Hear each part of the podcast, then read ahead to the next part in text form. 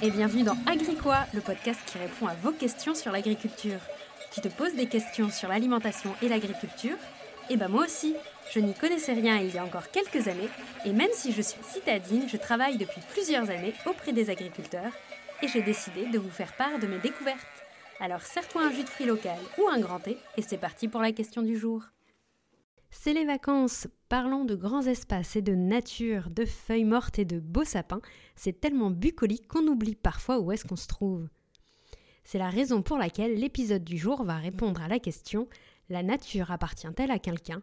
Et peut-on se promener n'importe où? Je vous préviens, ce ne sera pas un épisode philo, c'est vraiment un épisode concret parce que c'est une question que je me suis beaucoup posée quand j'ai commencé à travailler sur le terrain.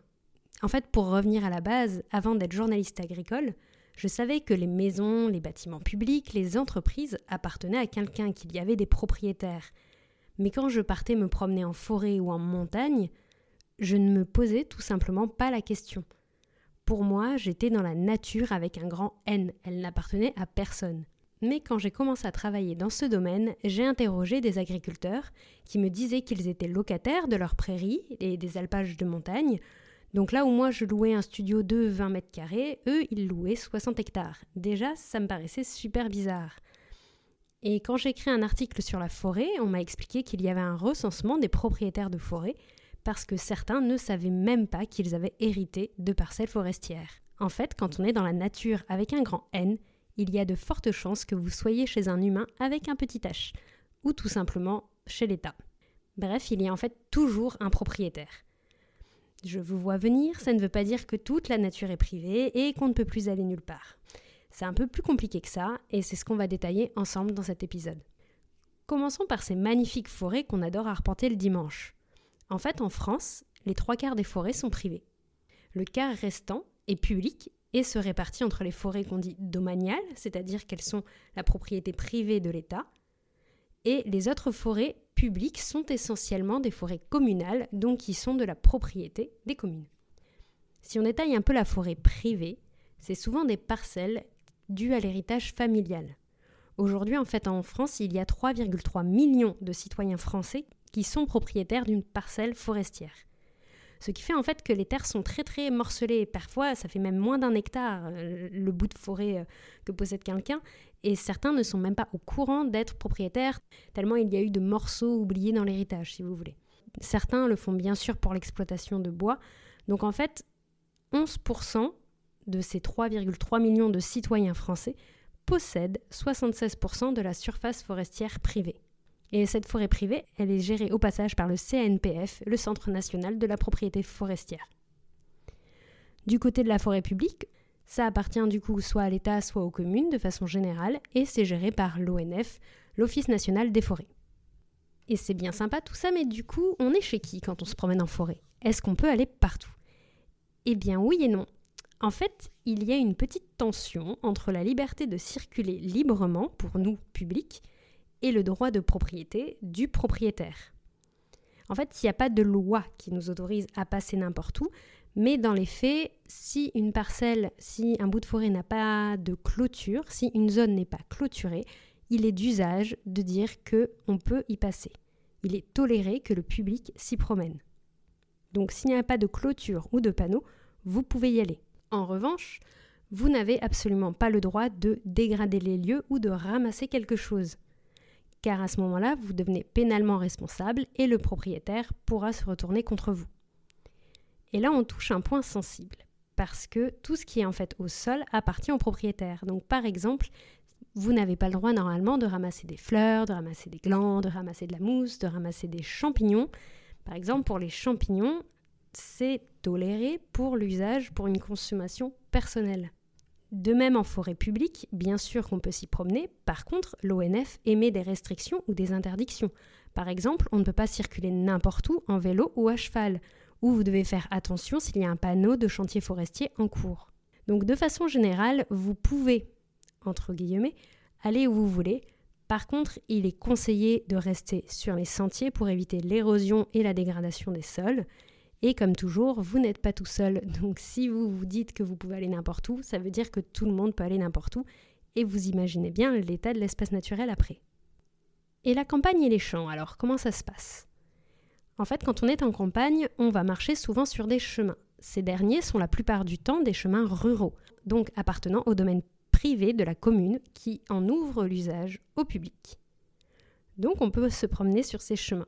Mais attention, parce que vous n'avez pas le droit de vous promener sur les chemins d'exploitation qui mènent chez quelqu'un ou dans une ferme. Là, vous arrivez sur un chemin privé. Et au milieu des champs, alors? Eh ben, C'est le même principe que pour les forêts. S'il n'y a pas de clôture ni d'interdiction, vous pouvez y aller normalement, même si cela reste du domaine privé. Mais c'est du bon sens de ne pas le faire, car en marchant dedans, vous avez de fortes chances de piétiner la culture que l'agriculteur vient de semer, même si vous ne voyez que de la terre, il peut y avoir des semis. Et si c'est une culture qui commence à pousser, c'est encore pire. Alors, par respect pour l'agriculteur, s'il vous plaît, ne marchez pas dans les champs. D'autant plus que, comme dit plus haut pour les forêts, si vous abîmez quelque chose, l'agriculteur peut se retourner contre vous. En fait, en marchant dans un champ, c'est un peu comme si vous marchiez dans votre assiette. Ça n'a aucun sens. Donc s'il y a un chemin, s'il vous plaît, suivez-le. Enfin, on va parler du lieu qui m'a inspiré cet épisode. C'est la montagne et notamment les alpages. Vous savez, ces, grands espaces d'herbe qu'il y a au-dessus des forêts en montagne où, les arbres ne poussent plus et c'est là où les animaux vont brouter durant l'été, notamment les moutons. Et de même que la forêt, eh ben ces alpages, ces zones euh, herbées en hauteur, appartiennent à des propriétaires, privés ou publics, qui les louent à des éleveurs qui ont pour mission de les utiliser. Les alpages appartiennent à peu près pour moitié aux communes et l'autre moitié à des propriétaires privés. Donc les propriétaires peuvent se regrouper en associations foncières pastorales pour gérer collectivement ces territoires. Et quant aux éleveurs, ils louent la terre, ils peuvent se regrouper en groupement pastoral. Et ce groupement pastoral d'éleveurs, ça leur permet bah, d'exploiter un chalet, par exemple, d'embaucher un berger, d'obtenir des subventions, d'améliorer des clôtures, par exemple, de refaire une piste d'accès. Bref, il y a pas mal de choses à faire en montagne dans les alpages, et c'est la raison pour laquelle ils se regroupent. Donc en fait, quand vous voyez une cabane isolée euh, dans un alpage, c'est probablement la cabane du berger. Donc c'est-à-dire que bah, il doit tellement couvrir un grand espace pendant ces plusieurs mois en montagne qu'il ne vit pas à un seul endroit. Il vit à plusieurs endroits. Je vous en reparlerai dans un épisode spécialement sur les bergers. Et donc du coup, la petite cabane, c'est pas votre lieu de repos, c'est réellement la maison du berger. Donc n'essayez pas d'y entrer ni de savoir ce qu'il y a dedans. C'est un espace privé. En fait, quand vous traversez un alpage l'été, c'est un peu comme si vous traversiez l'open space d'une entreprise. Vous avez le droit d'être là et vous avez la place avec plaisir, mais il y en a d'autres qui travaillent aussi et qui ne veulent pas être dérangés. C'est pourquoi il est conseillé par exemple de contourner le troupeau si vous en voyez un et non pas de le traverser parce que si vous faites ça, le berger il va passer sa journée à essayer de rassembler les brebis. Donc c'est pas cool. Et essayez aussi de penser à descendre de vélo et de ne pas faire de gestes brusques, notamment s'il y a un chien de protection proche de vous parce que ce sera encore pire. Essayez de vérifier les règles quand vous arrivez dans un lieu. D'ailleurs, même chose pour les parcs euh, naturels régionaux et ainsi de suite. Tout ce qui est euh, camping sauvage, bivouac, faire un feu et ainsi de suite, regardez les règles avant de vous balader en montagne parce que c'est pas juste youhou, je suis dehors, c'est fabuleux, je vais pouvoir faire ce que je veux. C'est plus compliqué que ça. Mais si je fais cet épisode, c'est parce que je suis convaincue qu'on peut tous cohabiter dans cette nature avec un grand N et que pour cela, nous devons aussi connaître les règles de base. Parce que honnêtement, j'entends régulièrement des bergers qui se plaignent des visites dans leur cabane, même de cambriolage, des passages des gens au milieu des troupeaux. Euh, L'ONF m'expliquait également que par exemple avec les vélos électriques, les gens vont beaucoup plus loin en forêt et qu'il y a plus de dégradation. Bref, nous sommes les bienvenus partout. Mais l'économie rurale et montagnarde est là aussi et il est important qu'on se respecte les uns les autres. Voilà, j'espère que cet épisode vous a plu. N'hésitez pas à me dire ce que vous en avez pensé et à noter ce podcast. Au revoir.